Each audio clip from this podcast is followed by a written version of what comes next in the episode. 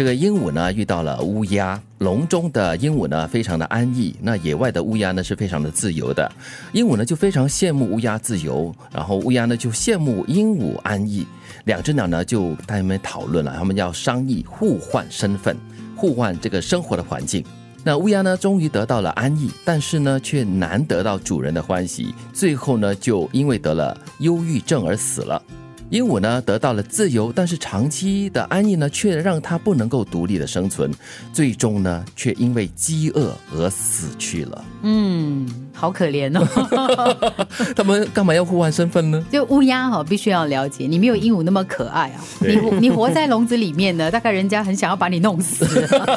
那么鹦鹉呢？你虽然很厉害了，很漂亮，但是你能独立自主吗？你能独立生活吗？对，哎，我想起不久前啊，就是我们有。讨论到就是说啊，像在母亲节还是父亲节的时候，那个母亲就建议了，就是说，OK，好，我跟你就是跟先生啦互换身份这样子。对。结果一天下来哦，那个老公真的生不如死的感觉，对不对？他终于明白到底妻子经历的是什么。是。所以这个故事跟这个父亲跟母亲交换身份是有点异曲同工。不过你换一个角度来看啊，鹦鹉在羡慕乌鸦的自由的时候呢，其实你可以去追求自由。嗯。可是，在获得那个自由的时候，你要先想，如果有一天你得到自由，你可不可以生存？对，然后你要怎么样生存，而不是一味的只是想着我只要冲出这个所谓的牢笼就好了。他没有做好充分的准备，乌鸦不能够改变什么啊？可以打扮整容啊？怎么打扮？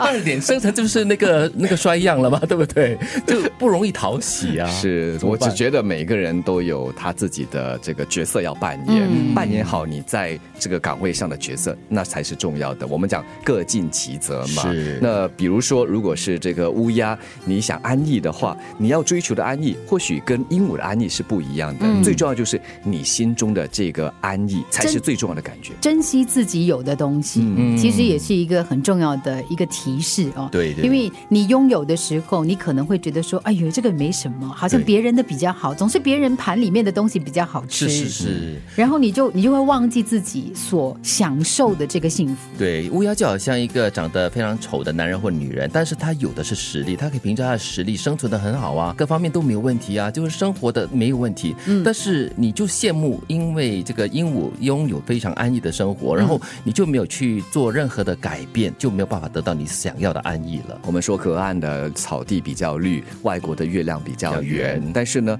如果你要有一片绿油油的草地，可以啊，就在你这里所在的地方，呃，就去好好的打理这片草地。它还是一样会绿，或许不像对岸的真的那么绿，但是至少这是你自己亲手经营的绿草地。对，还会开出一些好看的野花也说不定。当然，你可能开不出一些非常精致的野百合啦，还是玫瑰啊之类的。嗯，就就好像有些人啊，他会羡慕别人的职业。像我有的时候会跟朋友开玩笑说：“哇，你们就好了，当空中小姐、空中少爷哈，到处飞，老是这样子飞来飞去，旅行，对，然后可以可以见到很多人啊，学习很多的东西。然后呢，我朋友就会跟我说：，可是你。没有看到我们在后面扛重的、摸热的那个烫手。厕所的。啊，烫手的东西，然后碰到那个就是很 很刁钻、不讲理的乘客的话，我们要怎么样去应对啊？对，还有他说我们的生活是完全颠倒的，对对，就是睡眠是很难充足的。他说，虽然我们可能飞完了长途之后有一两天休息啊，但是回来那个补足是很难的。我们可能没有办法适应，他们的身体可能是可以的。对，你羡慕他，你去了，结果你没三天就完蛋。对，而且你当了空少或者空姐过后呢，可能你的朋友会少很多，因为你作息时间跟平常的我们的朝九晚五的那种工作人士